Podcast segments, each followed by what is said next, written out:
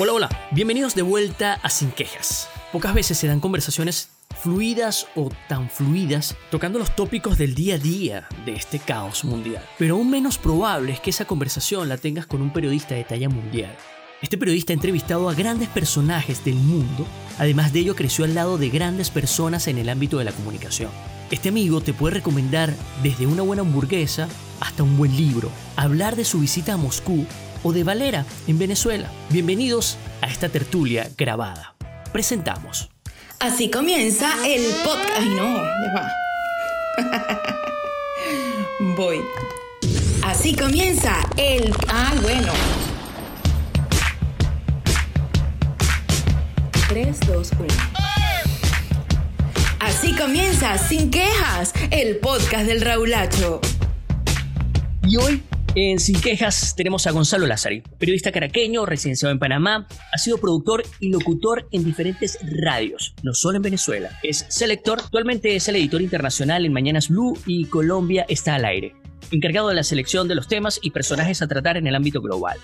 Panelista de la mesa de trabajo que conduce Camila Zuluaga. Cuando era joven, era portero o arquero en el fútbol. Para mí es todo un rockstar y es un verdadero placer tenerlo hoy en Sin Quejas. Bienvenido, Gonzalo Lázari. Oye, muy bien, muy bien, Raúl. Wow, qué cool. Era, era portero, sí, era portero. Justamente me he acordado hace unos días, en medio de esta cuarentena, las veces que jugué con el Santiago León de Caracas, mi colegio, con San Agustín de Marqués. El San Agustín de Marqués, me acuerdo que en ese equipo jugaba Erasmo Provenza, por ejemplo era, Erasmo Provenza era arquero del, del, San Agustín cuando yo también estaba. Eh, fue el primer eh, eh, equipo que, que, dirigió Johnny Ferreira, entrenador de Carabobo, luego de Monagas. También lo, lo, dirigió Eduardo Zaragoza, ese equipo. O sea, en fin, me acuerdo. Trae una buena, unos buenos recuerdos con esa presentación.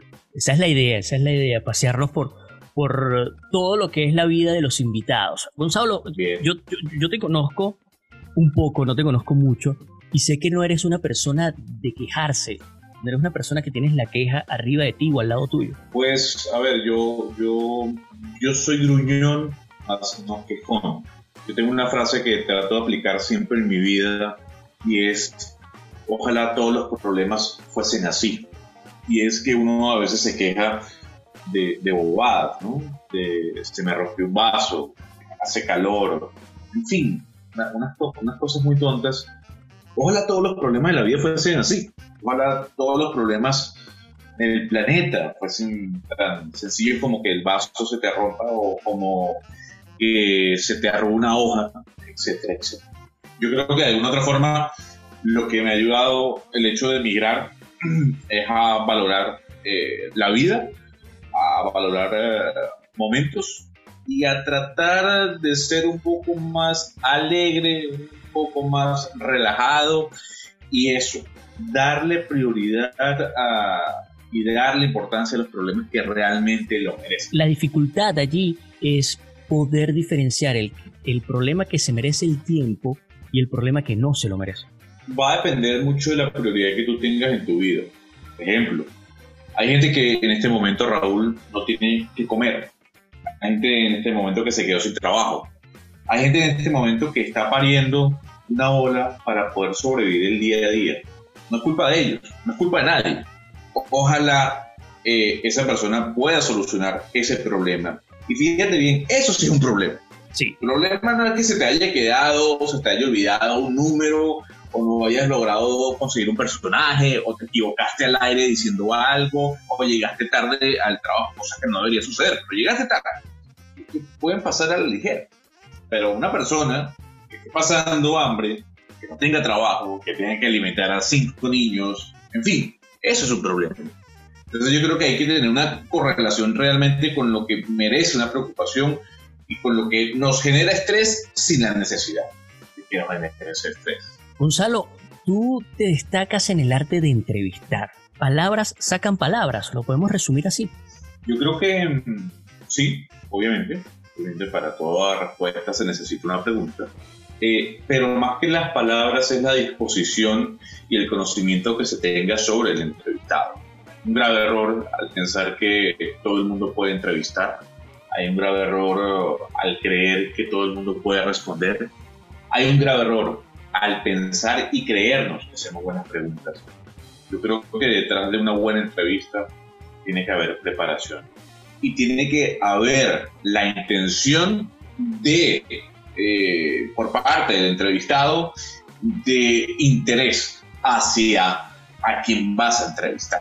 Lo cierto del caso Raúl, para, para no ser tan redundante, es, creo que lo más importante es tener el ánimo de querer saber más de esa persona con la que estás hablando.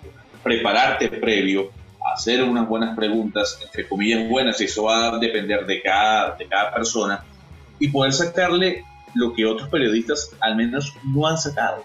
¿Cuál sería el titular de una noticia? ¿Cómo puedo titular de una manera interesante esa entrevista? Esa es la idea, buscar el titular y buscar el hecho notorio y diferenciarse en este caso, de otros trabajos o de otras conversaciones de diferentes colegas. Gonzalo, tú has tenido la oportunidad de entrevistar a grandes personajes del mundo. Con toda esta información que tú recibes, ¿cómo ve Gonzalo Lázaro actualmente el mundo? Yo veo un mundo que sigue dividiéndose por ideas que pueden llegar a ser cavernícolas, por ideas retrógradas. No terminamos de ver el mundo como un ente que se va desarrollando y que se ha ido desarrollando. Y cuando hablo de ideas retrógradas, puedo irme desde el punto del machismo hasta puedo irme a la imposición de impuestos o de aranceles sobre productos que se importan a un país. Soy de las personas que creen en el libre mercado, soy de las personas que creen en la tecnología, soy de los creyentes de Elon Musk, soy de los creyentes de Steve Jobs, soy de los creyentes de Netflix y toda la revolución, de Spotify, sin olvidar lo clásico. Eh, de alguna forma el mundo hoy yo lo veo, tal vez Raúl, si lo trasladáramos a una persona, es como ese ser que quiere evolucionar, que quiere estar a la moda, pero no termina de olvidar y no termina de dejar atrás su pasado, lo sigue llevando consigo. Y ese pasado no le permite ser quien debe ser en pleno siglo XXI. Hay quienes tratan de estar eh, en la modernidad teniendo un pensamiento del siglo XV, del siglo XIV. Hay quienes defienden políticas que son indefendibles, eso sí, sin cortar la libertad de expresión. Aquí la idea es que todo el mundo se exprese. Que estemos de acuerdo o no, es otra cosa. Pero yo creo que también está ese doble discurso, porque por un lado, Raúl, tenemos la posición eh, liberal en cuanto a pensamiento se refiere, de personas que están luchando por nuevos derechos, cercenando la libertad de otros que están un poco atrasados en cuanto a mentalidad. Tú has seguido muy de cerca lo que se está llevando a los Estados Unidos eh, en contra de Facebook, de Google y demás. Sí, a ver, eh, hay una posición ahí, Raúl, que está basada más en la, en la, primera enmienda de los Estados Unidos y habla de la libertad de expresión. En Estados Unidos se puede decir lo que uno quiera, sin ningún problema, basado en esa enmienda. Yo lo que creo, Raúl, es al final, una cosa es la fake news per se, otra cosa es la teoría conspirativa per se, lo pueden llamar fake news o no. Otra, en otro punto tenemos el pensamiento progresista o liberal. En otro punto tenemos un pensamiento más metódico y más cuadrado. La fake news siempre va a estar presente, Raúl. Eso va a estar presente. Y no solo en las redes sociales. Eso, eso va a estar presente en la vida. En la vida, porque las, las noticias falsas también nos llegaban cuando éramos chicos a través de anuncios, a través de discursos de gobernantes, de empresarios, de personas del tú a tú. Lo que creo que hay un doble discurso. ¿Quién dice que no debe salir al aire? ¿Quién dice que eso no está bien? ¿Quién dice que esto sí debe estar allí? Porque lo que siento que estamos viviendo en un momento, Raúl, en donde uno, tenemos que medir más nuestras palabras. No porque afecten a más personas. Tal vez la reproducción del impacto es mucho más rápido.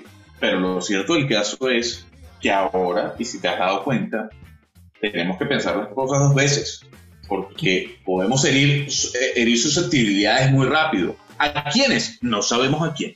Justo iba hacia allá. ¿El racismo es una enfermedad? Pues sí, sin duda alguna. Yo creo que es una enfermedad, pues, no sé si llamarla mental o calificarla así, creo que así no está, no está calificada como enfermedad mental.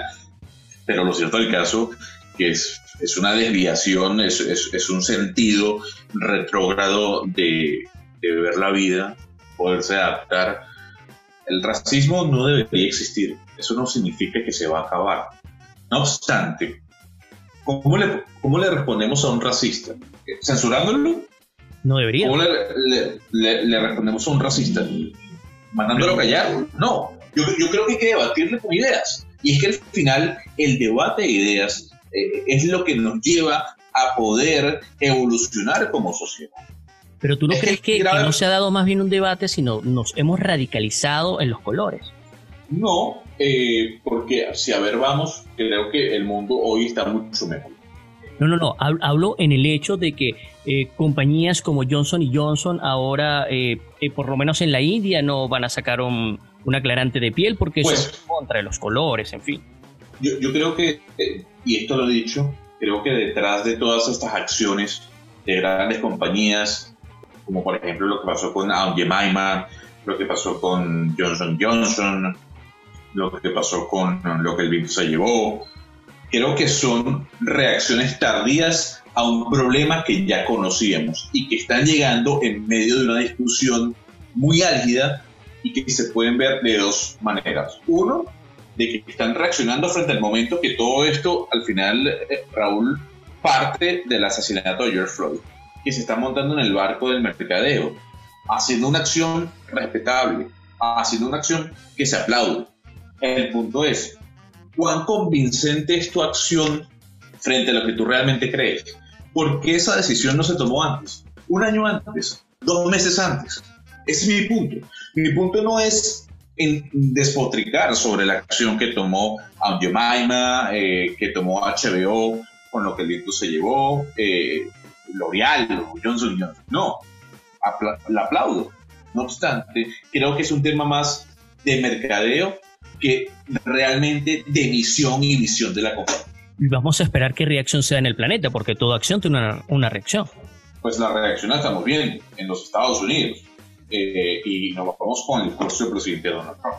La reacción sobre lo que está sucediendo hoy en día, por un lado, con Antifa, eh, como, como el grupo radical de extrema izquierda, eh, lo estamos viendo con una respuesta muy fuerte por parte de los grupos de ultraderecha neonazis de los Estados Unidos. O sea, estamos al borde de lo que pudiese ser una guerra civil. Yo no creo que vaya a haber una guerra civil en los Estados Unidos. Pero, pero todas estas actuaciones de empresas eh, con mucho poderío a nivel de marketing, que lo que están haciendo es darle la posibilidad de que las comunidades afroamericanas eh, tengan una posición completamente diferente a por lo menos hace un año, lo que, va, lo que está mostrando es que personas como Donald Trump generen un discurso mucho más de odio, de rechazo, de racismo. Y, y recuerda, Raúl, que todo lo que estamos viviendo en este momento lo causó el asesinato de George Floyd. ¿Qué hubiese pasado si no hubiesen asesinado a George Floyd? ¿Hubiésemos tenido las protestas en los Estados Unidos? No. ¿Hubiésemos tenido las decisiones de las grandes empresas? Pues no lo sabemos. Pero lo cierto del caso es que la explosión que generó ese vil asesinato, eh, ese resultado, o, básicamente, sí, eh, eh, fue el detonante para que estuviésemos viviendo lo que estamos viviendo. Yo voy a ir un poquito más allá si esto no hubiese sucedido, el señor Donald Trump estaría pidiendo de que no se den las elecciones ahora, sino que hay que alargarlas.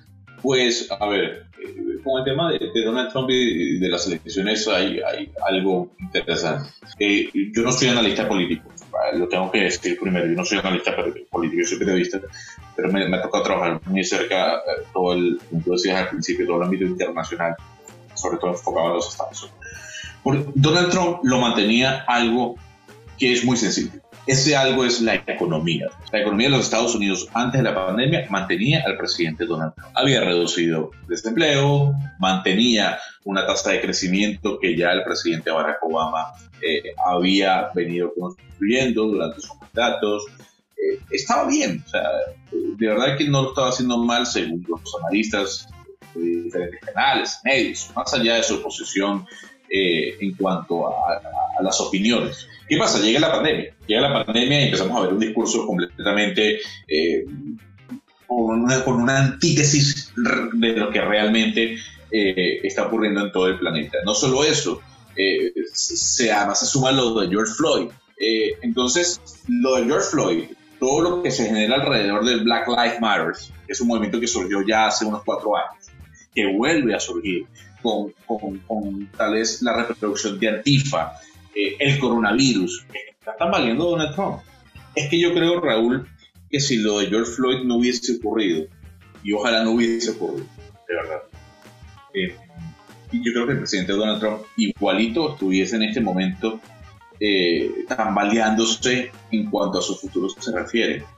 ¿Por qué? Porque la noticia hoy en día no son las protestas de los Estados Unidos aunque vamos a Portland y vemos algo, la noticia en Estados Unidos sigue siendo el coronavirus y cómo el presidente Donald Trump está actuando frente a la pandemia.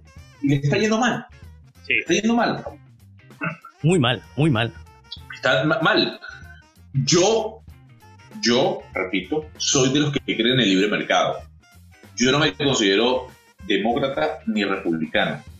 No estoy a favor del presidente Donald Trump, estoy a favor del libre mercado. No me gusta Joe Biden, me parece que es un candidato flojo para el Partido Demócrata. Soy de las personas que creía eh, que el presidente Donald Trump se iba a reelegir y de manera fácil antes de la pandemia. Todos lo creíamos. Ah, ahora, ¿existe esa posibilidad? Pues hay que ver y hay que esperar hasta noviembre. ¿Por qué?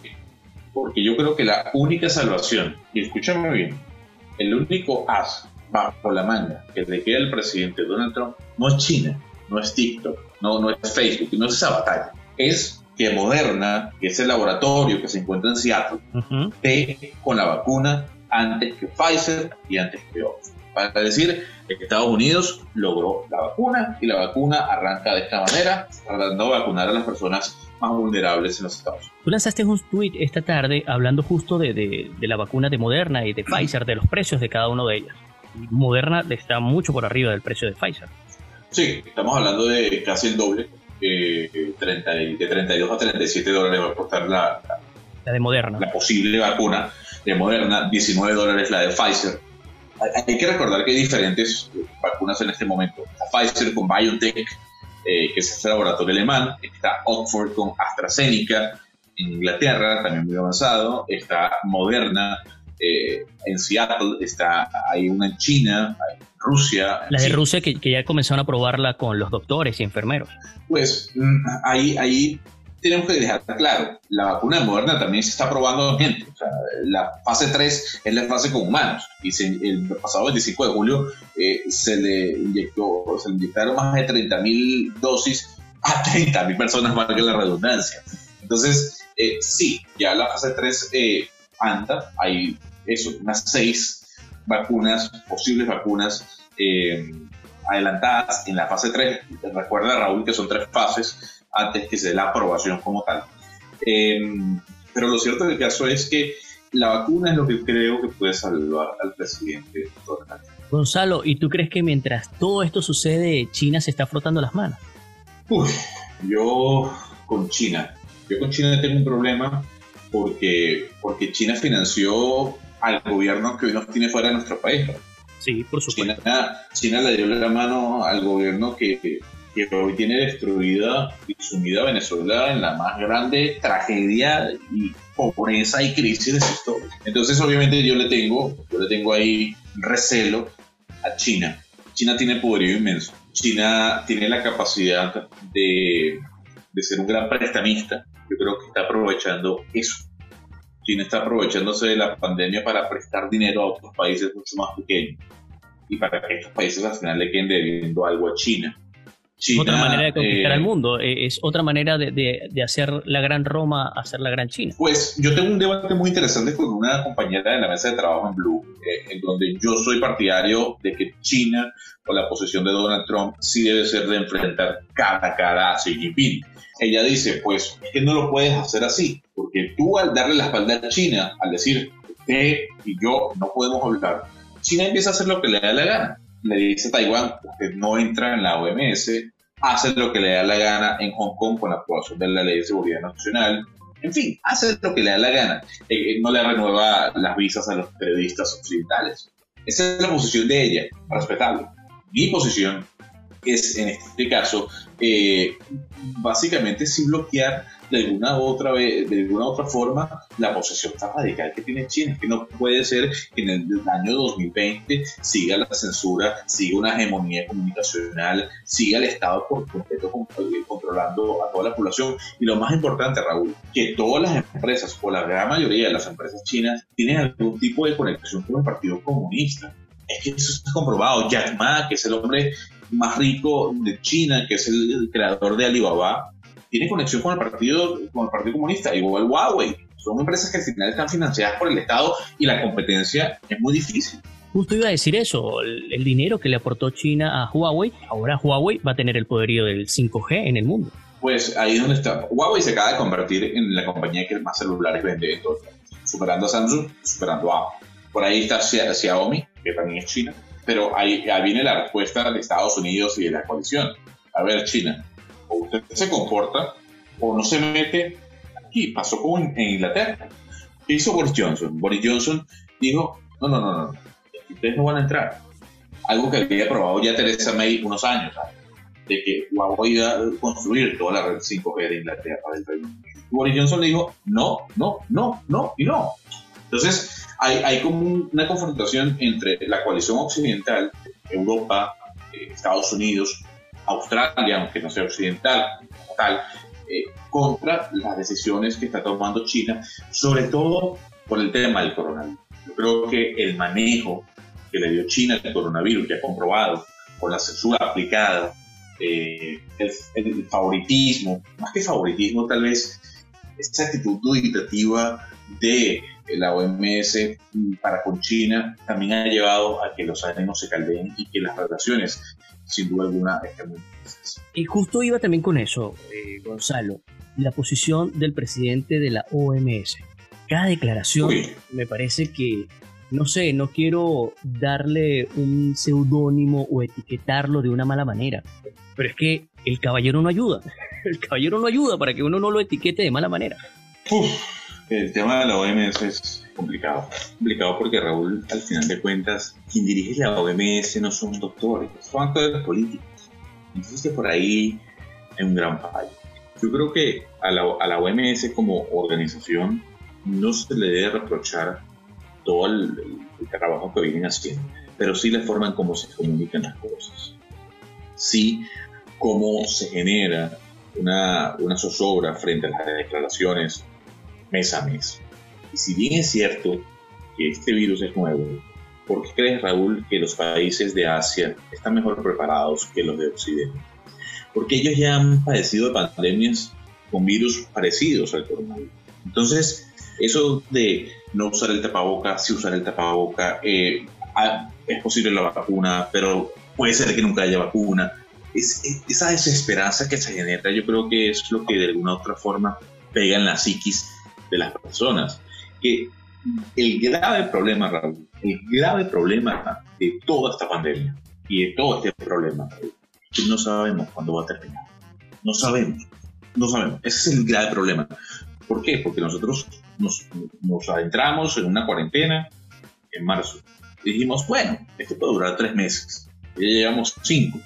Entonces ya se dice, pues, o lidiamos y vivimos con el virus, esperamos la vacuna un país no puede estar encerrado 11 meses, 9 meses. el planeta no puede estar encerrado. El grave problema es que no sabemos cuándo termina. Entonces, así como se han ido abierto algunos países, abriendo poco a poco, también nos estamos dando cuenta que las aperturas funcionan en algunos lados y en otros no. ¿Por qué la apertura funciona en Nueva Zelanda pero no en Victoria, en Australia, muy cerca de Nueva Zelanda?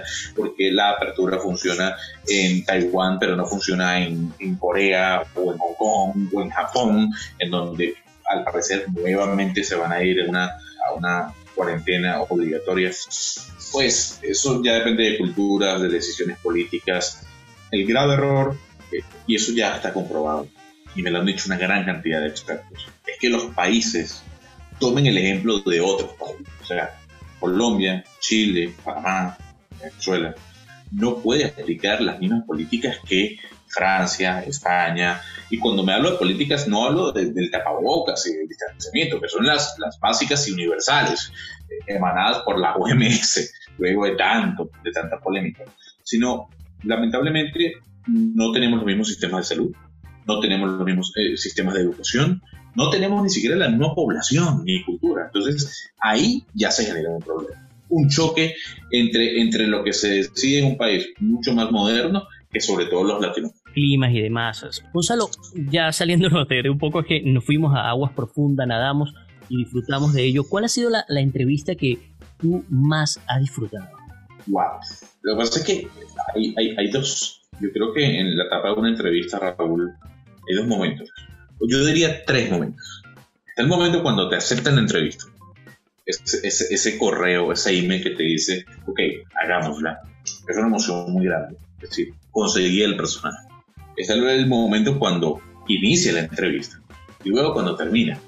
Eh, entonces, yo creo que si tú me hablas de, de una entrevista, ese correo o, o, esa primera reacción bonita que uno tiene a la hora de una entrevista, sobre todo internacional, para mí la que hasta el momento me ha, me ha las dos que me han dado más satisfacción personal. Una fue con uh, Brittany Kaiser, que fue la ex directora de relaciones de negocios de Cambridge Analytica. La satisfacción de poder leer el correo de su mano derecha diciéndome, ok, hagámosla, me pareció altamente satisfactoria en cuanto a la emoción se refiere. La de Eric Trump, el hijo de Donald Trump, también eh, me llenó de, de, de, mucha emoción. Y yo creo, Raúl, que, que, una de esas entrevistas que yo jamás voy a olvidar fue una que le hice. Yo creo que la entrevista más importante que yo he hecho ya como entrevista, Raúl, es a Yelena Gagarina o, Yelena Gagarin, la hija de Yuri Gagarin, el, el primer hombre en llegar al espacio. Eh, el hecho de poder ir, a, ir, al Kremlin, entrar en su despacho, hablar con ella, además. Ella trabaja para, para el gobierno de Moscú y el gobierno de Vladimir, de Vladimir Putin. Puta, o sea, una sensación muy, muy, muy arrecha. Eh, y decir, pues es la primera vez que yo hago una entrevista para un medio eh, en Sudamérica mucho más. Entonces, yo creo que, que la entrevista con Yelena Gagarin, en cuanto a entrevista, principio y final, fue eh, muy emocionante. Pero en cuanto al hecho de saber que iba a entrevistar a alguien, a ese primer paso o a esa primera, esa primera etapa que te comenté, yo creo que Brittany Kaiser de Cambridge Analytica y creo Eric, Eric Trump. Pero a ver, he tenido la oportunidad de entrevistar a, Ed Catmull, por ejemplo, el ex presidente de Walt Disney Animation y de Pixar, mano derecha de Jobs. Eh, hace poco entrevisté a Mark Randolph, el creador y fundador de Netflix. Ayer entrevisté a Emma Carvin, que es la actriz que va a estar haciendo el papel de Lady D en la cuarta temporada de Crown. En fin, o sea, Gonzalo, tú eres un melómano por naturaleza. Gonzalo, ¿qué canción le pondrías tú al 2020? Eh, creo que el 2020, Raúl, yo no sé si poner una vaina de metal nórdico, algo de, de Tú sabes que he entrado, he entrado, al metal nórdico y me ha gustado, ¿eh?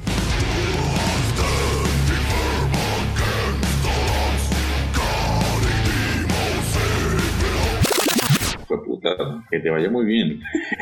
que te vaya muy bien. Eh, yo creo que, que, Raúl, yo creo que sí. O sea, a ver, yo, yo respeto a la gente que escucha metal. Yo no lo, no lo sigo. Pero tiene que ser algo tiene que ser algo muy, muy loco, man. Muy tiene que ser, sí, o sea, tiene, yo me imagino como que una canción, pues, de, de metal nórdico mezclada y con, con, componentes de música tradicional, no sé, de algún país, o sea, algo que, que no tiene sentido, ¿sabes? Que, que no tiene, que, que, tú sabes que está mal de por sí, eh, pero una canción como tal no, porque sería recomendar una mala canción. Y yo no quiero recomendar una mala canción. Una mala canción a mí se me olvida, o sea, ni siquiera se me queda en la cabeza. Pero tiene que ser algo muy, muy dantesco, muy, muy dantesco. Eh, y repito, ojo, a mí no es que me parezca dantesco el, el nórdico, no, claro, no lo respeto. Eh, pero tiene que ser algo así, mezcla de metal nórdico, metemos elementos de la electrónica, que ahí salga la voz de Britney Spears, pero metemos York, unos elementos de radio, algo que no tenga ni pie ni cabeza. Podría ser cuando Britney Spears salió rapada también para colocarle un poco de rostro allí. algo así, algo así. Un clásico de su momento. ¿Cuál es el mejor disco que tiene Gonzalo Lázari que diga este es el disco por siempre que lo tengo acá. Aparte de que tú eres fan de la acetato. Para mí son los siguientes. El Sargento Pimienta, obviamente de los Beatles.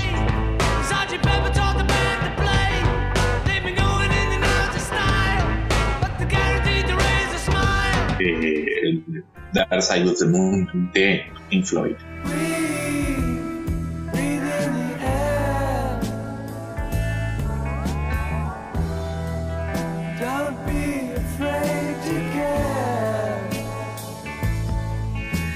Hay un disco que a mí me encanta, eh, que musicalmente, para las personas que saben de música, eh, es, un completo desastre, pero salió bien el instrumento, que es el blog de Nirvana.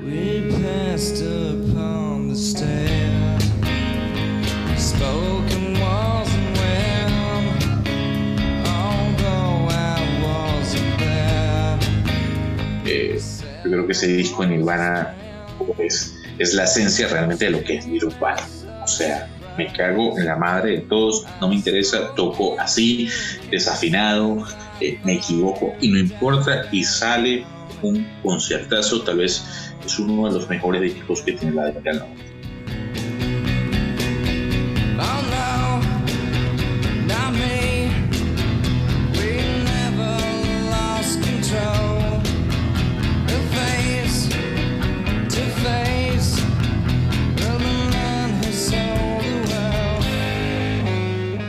podría decir que es el mejor unplug de la historia. ahí podemos centrar en el, pues, el, el de Clapton y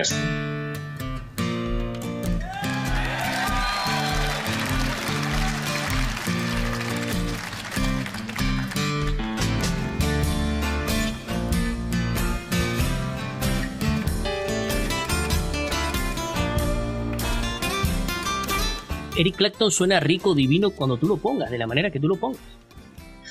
Lo que pasa es que ahí entramos en, una discusión. Yo me acuerdo que, que, que me decía esa versión de Laila de Clapton es una mierda.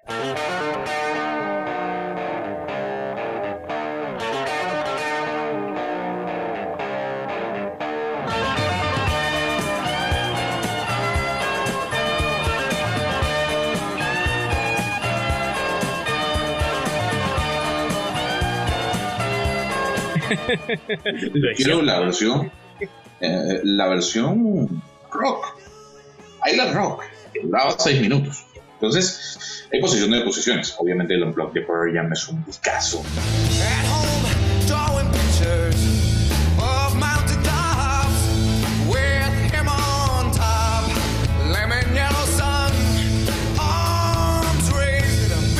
Eh, está el Unplugged de, de, de Alice in Change otro descanso, pues el de Soda Stereo es un gran... A ver, que sea el mejor, pudiese estar en el top 3, sin duda. Bueno, antes de finalizar, te quiero hacer em, una pregunta eh, un poco más allá. Tú tuviste la oportunidad de trabajar con dos grandes personas de la radio que, que no están en esta dimensión, por decirlo así. ¿Qué recuerdas tú de Iván y qué recuerdas tú de Pasquier? Mira, yo recuerdo primero, para arrancar con Ramón, yo recuerdo a Ramón llegando a la oficina de, éxitos, segundo piso, en la castellana, entrando feliz, ¿no? Buenos días, ¿cómo están todos? ¿Todo bien? Él era, un personaje muy pintoresco. Yo cuando veo a Ramón lo veo muy, muy David Bowie. O sea, es un tipo que le gustaba leer, que le gustaba la buena comida, que le gustaba vestirse bien, que le gustaba la cultura, le gustaba la pintura, la música. Eh, y, tú lo veías llegar y él llegaba y, la vibra era muy buena. era una persona amable, eh, fumé varios cigarrillos con él ahí en Unión Radio. A veces nos, metíamos en la oficina de, la que era nuestra jefa ya buenas noches, fumar cigarrillo y hablar.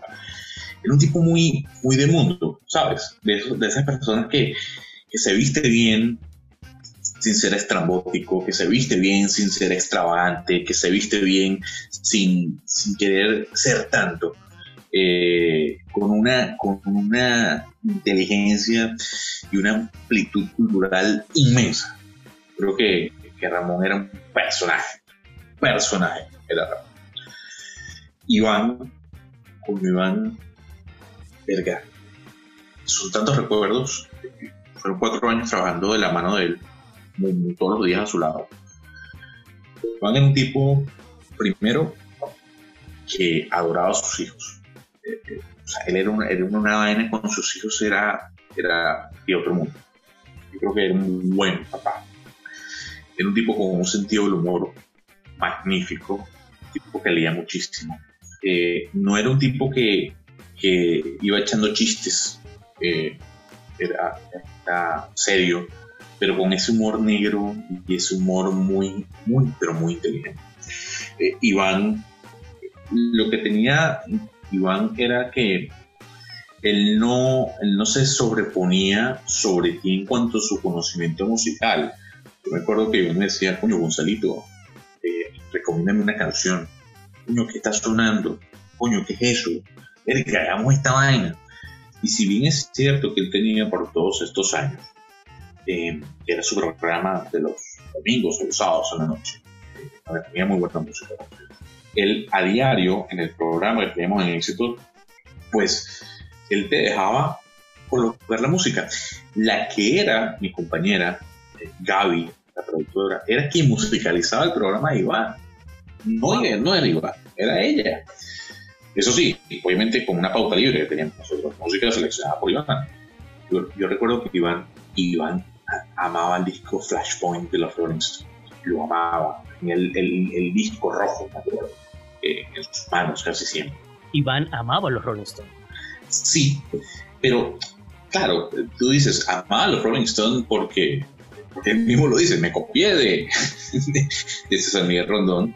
Eh, la, la, anécdota, estaba esperando esa anécdota, pero creo que la, creo que la cuenta eres tú. La, estaba buscando que la dijeras pues él, él, lo dice, lo dice, yo me copié de César Rondón, pues él se despide con los Beatles y yo me despido con los Stones.